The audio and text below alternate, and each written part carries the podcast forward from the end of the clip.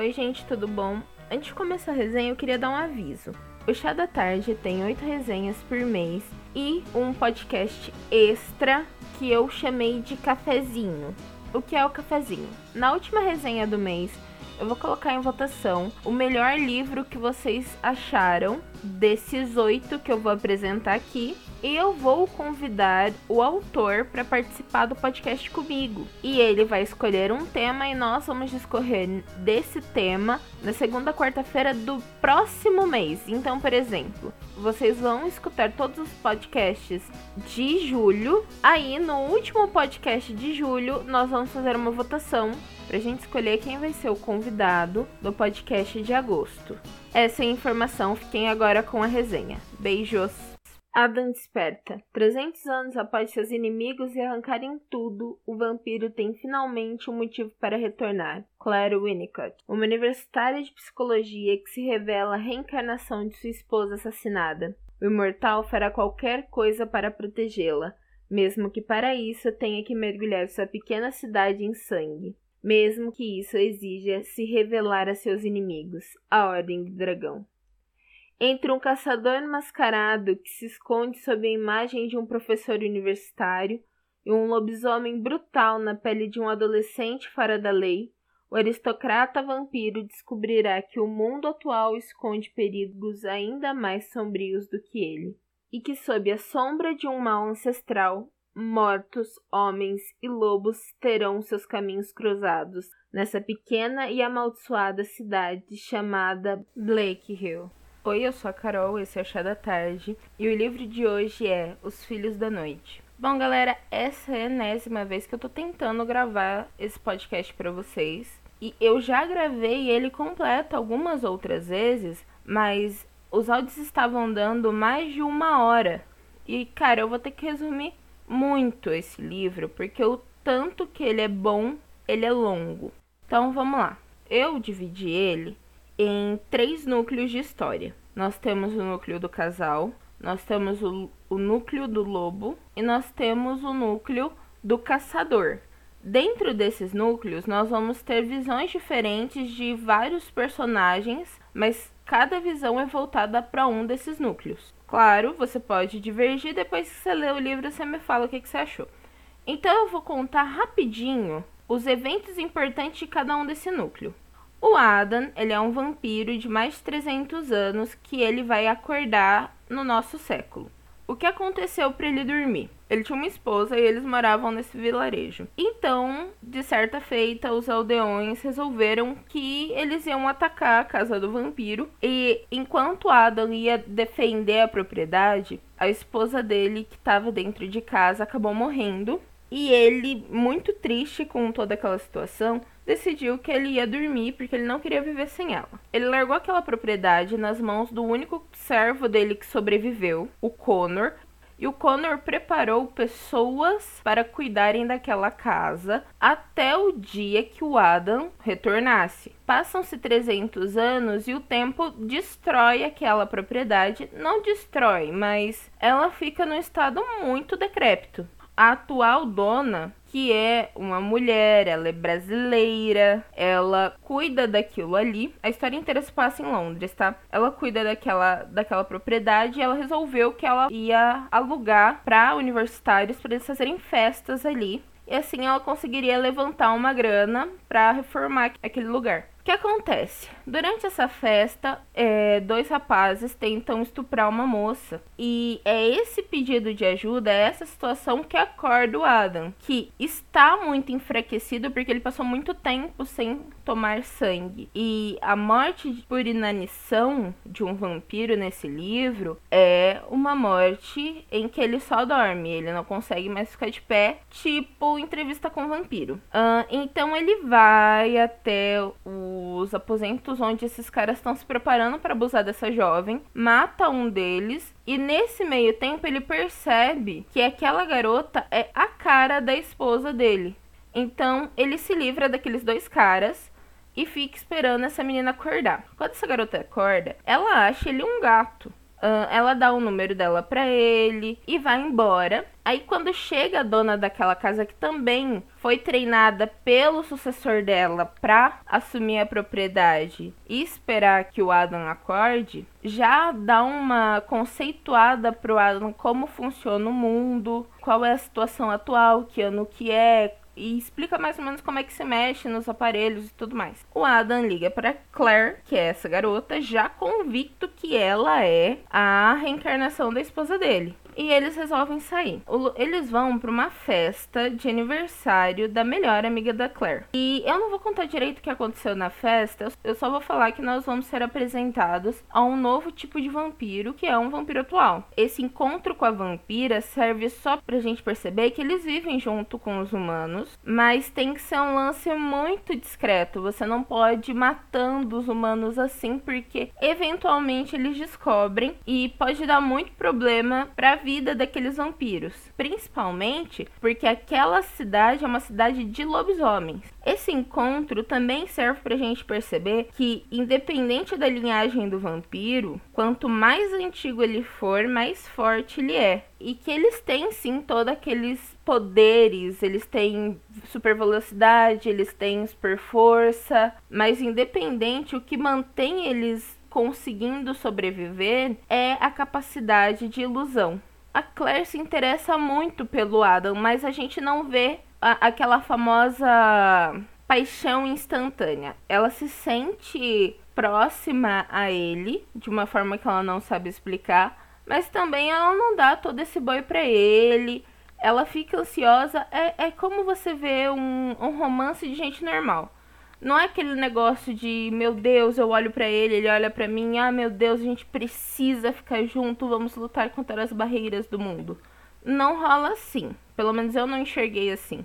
É, a Clara acha ele um cara legal, acha ele um cara bonito. Ela percebe que ele é rico e isso não é um problema para ela, por mais que ela não não peça nada para ele e nem queira que ele faça alguma coisa por ela.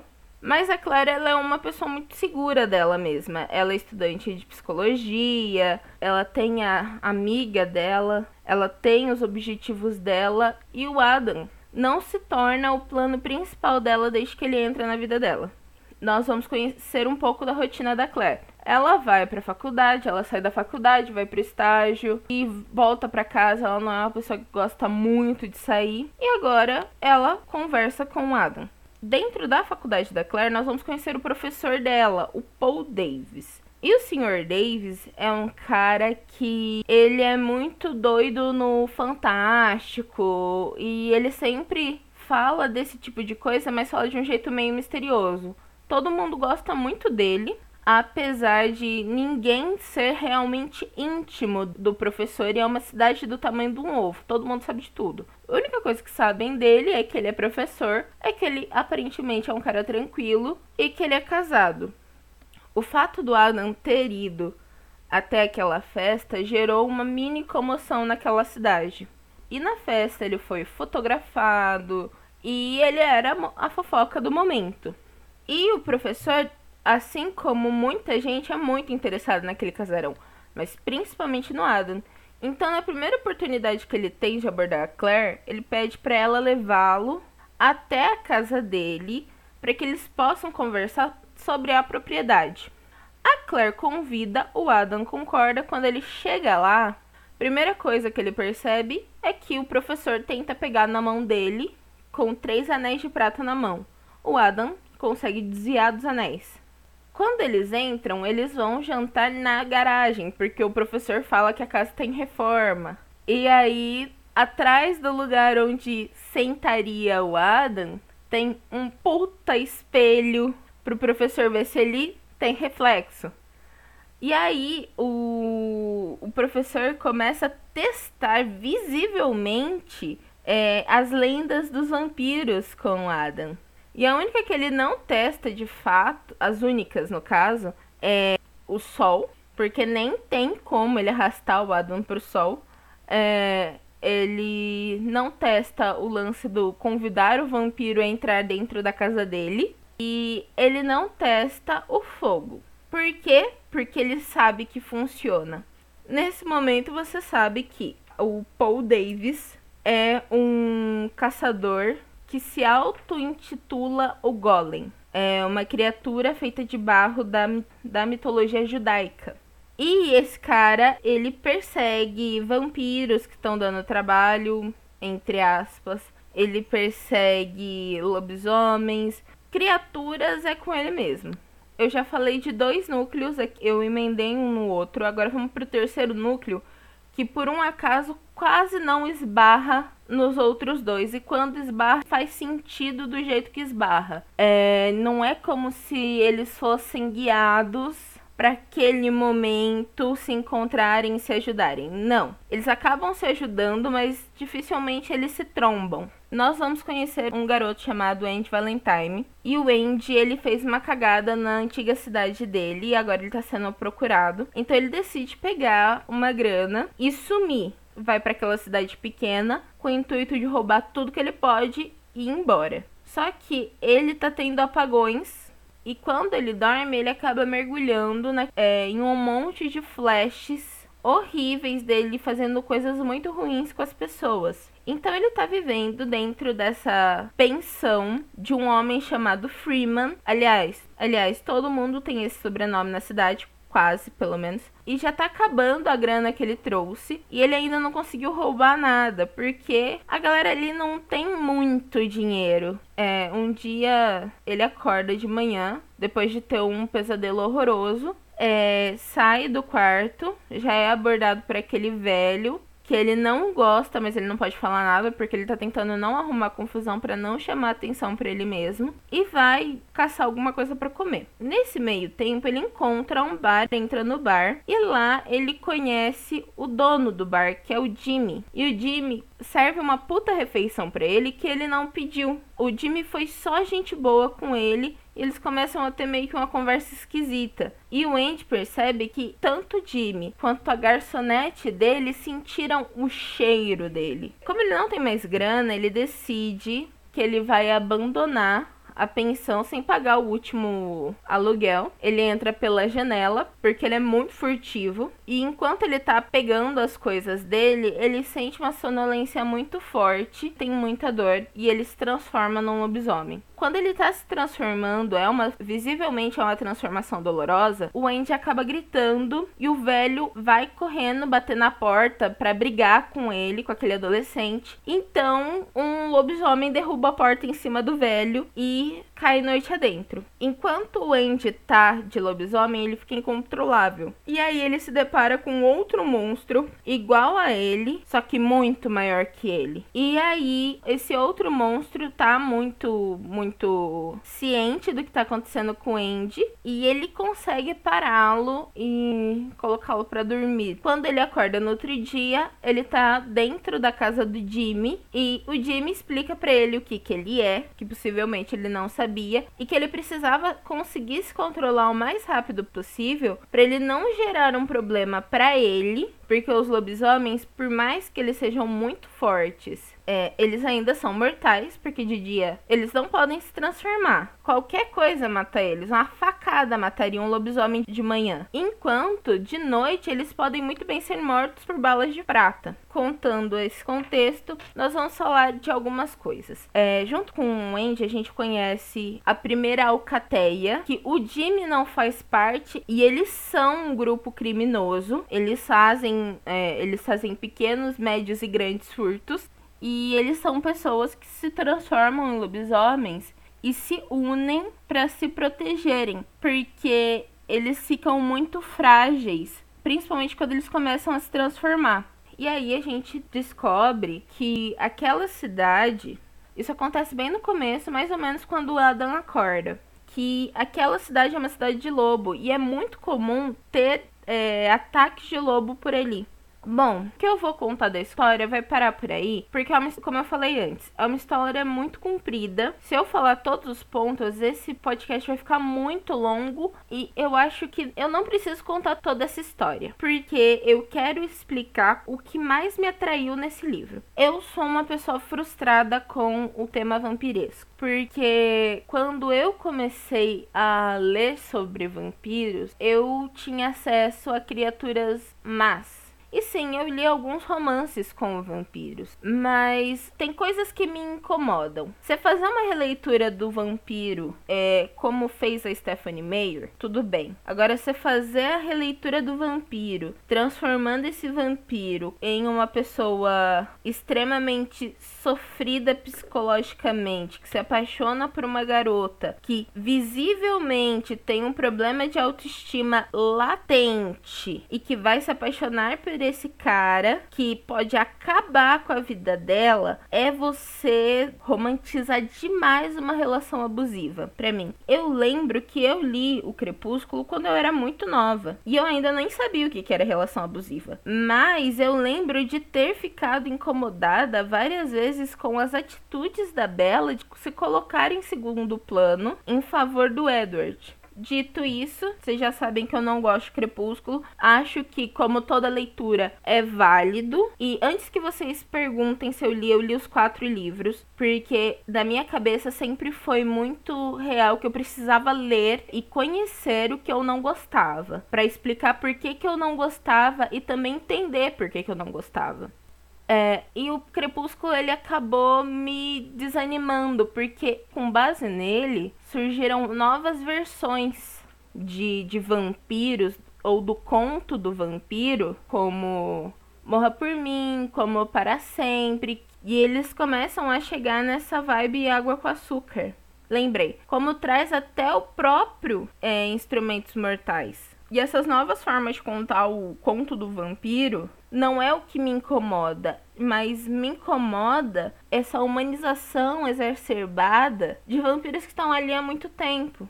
E esse livro não faz isso. O Adam sim tem um ar humanizado, mas ele começa a ter esse ar humanizado, você percebe antes mesmo de contarem a história dele, depois da existência da Alice na vida dele. Porque até então ele estava muito feliz tomando sangue, ele não achava bonito, mas ele conseguia compreender que aquilo ali era o suficiente para ele sobreviver. Outra coisa, o Adam, ele vai parecer um cavalheiro durante o livro inteiro, mas ele é um cavalheiro é, se você não mexer com ele. No momento que você passa na frente do objetivo dele, ele te elimina. E foda-se, foi essa leitura que eu fiz do Adam.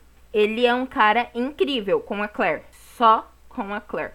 Ele era um patrão muito bom? Beleza. Ele respeitava os seres humanos? Respeitava. Se ele tivesse com fome, mesmo que você fosse o melhor amigo dele, ele ia te comer. É muito importante isso. O Adam é um vampiro. A história joga na nossa cara o tempo inteiro que ele é um vampiro e que ele tem limitações. Do mesmo jeito que os Filhos da Noite não colocam os lobisomens como seres que só se transformam e atacam as pessoas. Os lobisomens, se eles não se controlam, eles comem até carne humana. Não tem essa diferença. Os dois são monstros iguais. E aí a gente tem um terceiro tipo de monstro que são os seres humanos. E isso foi muito maneiro para mim, porque nós temos os vampiros que, querendo ou não, mesmo que um dia eles passem a se controlar, na hora da fome, não tem ninguém bonzinho. E os lobisomens, na hora da loucura, também não tem ninguém bonzinho. Mas o ser humano se controla o tempo inteiro e ele consegue ser pior do que os outros dois. Então tomem muito cuidado na leitura desse livro ao assumir lugares. E eu posso falar com toda certeza, a única pessoa boa ali naquele meio é a Claire. E já que a gente tá falando de construção de personagem, eu sei que tem gente que não gosta, às vezes por preconceito linguístico, às vezes por outra coisa, quando são colocadas gírias ou outros tipos de dialeto dentro da história para construir a criação e a tua noção de personagem. Por que, que eu gosto disso? Porque dentro dessa história foi muito bem colocado. O Adam fala como um velho, o Adam fala como uma pessoa de antigamente, ele é muito pomposo na forma de falar e de agir. O Paul, ele fala como um professor universitário.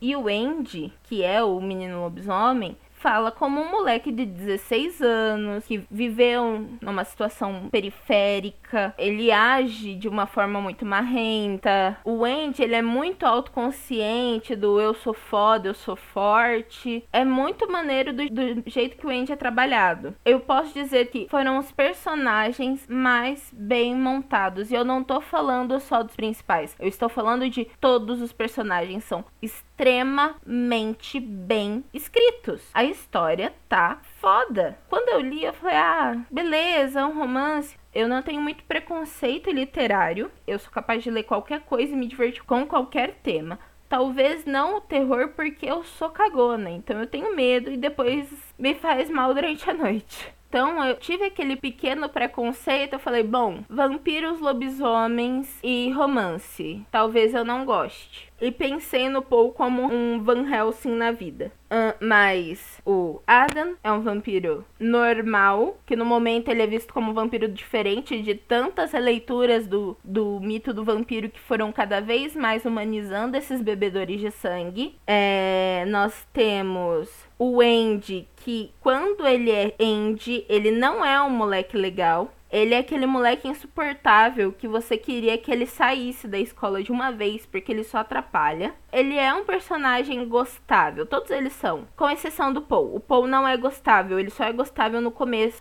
Não vão na onda do Paul ele é gostável, mas se você analisa como um aluno na época, na mesma época de escola que tem um garoto igual o Andy, você vai ficar com um leve ranço. Agora vem o grande problema, normalmente, de todo livro, que é a personagem principal feminina. Mano, o que dizer sobre a Claire? O que dizer sobre a própria Alice? Eu amei, eu amei as duas, de verdade. Sabe por quê? Porque quando Adam começa a fazer bosta, e não necessariamente ele tá fazendo bosta porque ele quer, mas quando Adam começa a fazer bosta e magoar a Claire, a Claire olha para ele e fala: "Tá, falou". A Claire vai embora. A Claire ela não fica com Adam sobre todas as consequências. A Claire ela prioriza, isso é muito maneiro. A Claire prioriza a saúde psicológica dela. Quando ela percebe coisas no Adam que vão fazer mal para ela psicologicamente, a Claire vai embora, principalmente mentira e omissão. Até porque a Claire tem um background muito interessante a Claire vivenciou uma relação abusiva. Não que ela tenha passado por uma relação abusiva. Ela viu a mãe dela passando anos sofrendo por causa de uma, de uma relação abusiva. E a própria Claire precisou de muito tratamento psicológico para conseguir assimilar coisas na vida dela. E beleza,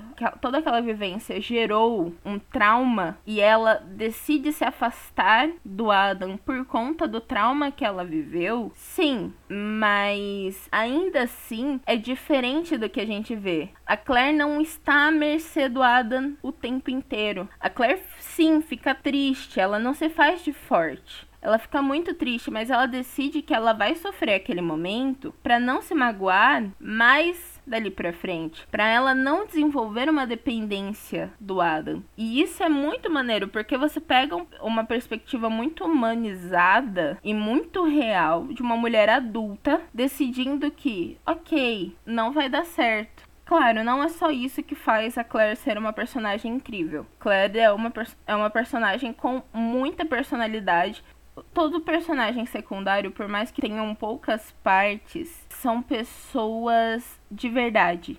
Você consegue enxergar traços de personalidade em todos os personagens secundários. Tanto é que você gosta muito de alguns e outros você gosta menos. Não é o que você vê no básico, em que você dá ênfase aos personagens principais e os do lado todos são meio parecidos, agem meio parecido. Não. Eles têm lá suas semelhanças entre o núcleo que eles estão interagindo, mas eles são principalmente pessoas bem definidas e bem delineadas. E para mim, o plus de toda história. E, gente, é... sem querer militar, mas eu já vou militar porque eu já tô aqui. Eu sei que muita gente acha chato uma cobrança de representatividade dentro de livros. Beleza, eu vi muitos posts é, dentro de grupos de literatura e eu quero falar sobre representatividade. E eu vi que vocês ficam muito incomodados quando alguém pede eh, representatividade. Então não estou aqui para pedir representatividade. Eu estou falando que toda história ganha pontos por ter representatividade. E por que, que eu estou falando disso aqui? O Ricardo escolheu um lugar onde a possibilidade de ter só gente branca é gigante. Então ele pega essa mini cidade é, no meio do mato e introduz personagens de tantas etnias, de uma coisa tão variada. Ah, mas os personagens principais permanecem sendo brancos. Eu li trocentos livros que ou não falavam a cor do personagem, ou eles eram brancos. Entendeu? Isso me influencia na história? Isso faz diferença? Não. A história foi contada e acabou. Mas você ter representatividade já me ajuda porque eu sou negra. Eu consigo me ver dentro da história. Isso para mim ganha muitos pontos. Então vamos começar a pensar que não é o militante chato que tá querendo te obrigar a colocar representatividade. Ninguém te obriga a nada. Mas o militante tá falando assim: então, eu só queria me ver. Eu quero que o meu filho, meu sobrinho, a minha filha, qualquer pessoa que pareça comigo consiga se enxergar no que você está escrevendo. Isso para mim e também levanta um pensamento do porquê que eu preciso que esse personagem seja branco. É só isso. É, então, para mim, o livro ganha pontos de representatividade, ele ganha pontos por construção de personagem. Esse livro é inteiro bom, só que ele levanta outra questão e ele tem um probleminha já no final, que eu já conversei com o autor, que é um personagem que aparece, ele parece um pouco jogado, e uma história também que parece ser um pouco jogada. Mas esse livro tá em fase de revisão. Então pode ser que até vocês lerem, é, ele já tenha sido alterado. A questão que esse livro levanta é: vale a pena escrever uma história completa, toda bem trabalhada, gigante, que nem é tão gigante. Se ele tivesse mídia física, possivelmente eu nem ia achar ele tão grande. Mas pro Wattpad, será que esse formato de escrita encaixa? Eu levanto essa questão para vocês hoje. Vocês leriam uma história que, mesmo que muito boa, tivesse a quantidade de capítulos que nem tem tanto capítulo assim, mas são capítulos muito grandes. Você leria? De verdade, eu acho que se eu estivesse lendo por, por ler, primeiro que eu já admiti que a capa não me chamaria nem um pouco atenção. Mas se ainda assim eu decidisse lê-lo, eu não sei se eu persistiria até o final se eu não tivesse que gravar o podcast depois. Ele é muito bom e tudo mais, mas não é a leitura que você tá procurando quando você entra nesse tipo de plataforma. E esse é o momento que eu quero fazer um parênteses com o primeiro livro que eu resenhei. Eu disse que você não pode julgar um autor por navalhar as coisas, por navalhar um, um texto dele, para que ele se enquadre dentro do contexto da plataforma. Esse livro é o motivo pelo qual você não pode julgar o autor. Porque ele é um livro muito bem escrito, que tem consideravelmente menos visualizações que aquele outro. Porque esse livro aqui, ele é muito grande para plataforma plataforma em que ele está inserido. Então, ao mesmo tempo que falta informação no outro, nesse aqui nós temos tudo. Ele está completinho, mas o público que acessa esse tipo de plataforma talvez não seja o público para ler esse livro nessa plataforma. É isso. Claro que eu não estou fazendo um comparativo das duas histórias, efetivamente estou fazendo um comparativo do formato em que essas histórias foram postadas. Então, se você está pensando em postar o teu livro, tenha um Word com ele pronto do jeito que os Filhos da Noite foi escrito. Mas para você lançar, esteja ciente que você vai ter que reduzir e resumir esses capítulos para você ter algum tipo de sucesso, para o pessoal chegar até o final da tua história, tá bom? É, gente, é isso. Nessa última gravação eu me sinto mais satisfeita. Eu consegui resumir melhor o, o que eu pensei do livro. No momento em que eu tô gravando isso aqui, pela enésima vez, como eu já mencionei, é, nós temos 40 inscritos, então obrigada, parabéns pra gente, porque esse projeto é nosso, porque sem a ajuda de vocês que me mandam os livros, que mandam pros teus amigos ouvirem o podcast, esse projeto não vai pra frente. Para você participar do podcast, você vai pegar o teu link e me mandar no e-mail ou no Instagram. E algumas pessoas estão mandando no meu Facebook pessoal. Quando eu lançar esse aqui, vocês estejam cientes que eu não vou mais recolher os textos que estão vindo pelo meu Facebook, que eu quero me manter na, em dois lugares recolhendo esse texto pra gente não ter bagunça. Só me manda uma mensagem no, ou no Instagram ou no, no Gmail. Então me manda ou no Instagram ou no e-mail que eu vou ler, vou te avisar quando eu estiver lendo e vou fazer um podcast para vocês. Não esquece de curtir, comentar, todo feedback é bem-vindo. Respeitem o autor compartilhem, por favor, pra gente dividir esse projeto com mais gente. Se inscrevam no canal, ativa o sininho para vocês receberem notificações de quando eu lançar novos podcasts. E mesmo que você não receba a notificação, esteja ciente que nós temos podcast na segunda e na sexta-feira. Era só isso que eu tinha para falar hoje. Agora eu vou editar esse podcast que ficou enorme, porém mais completo. Um beijo. Me sigam nas redes sociais do canal, porque toda vez que eu entrego uma resenha, eu faço um desenho e posto no Instagram. Um beijo, não esqueça de deixar a tua xícara na pia e tchau!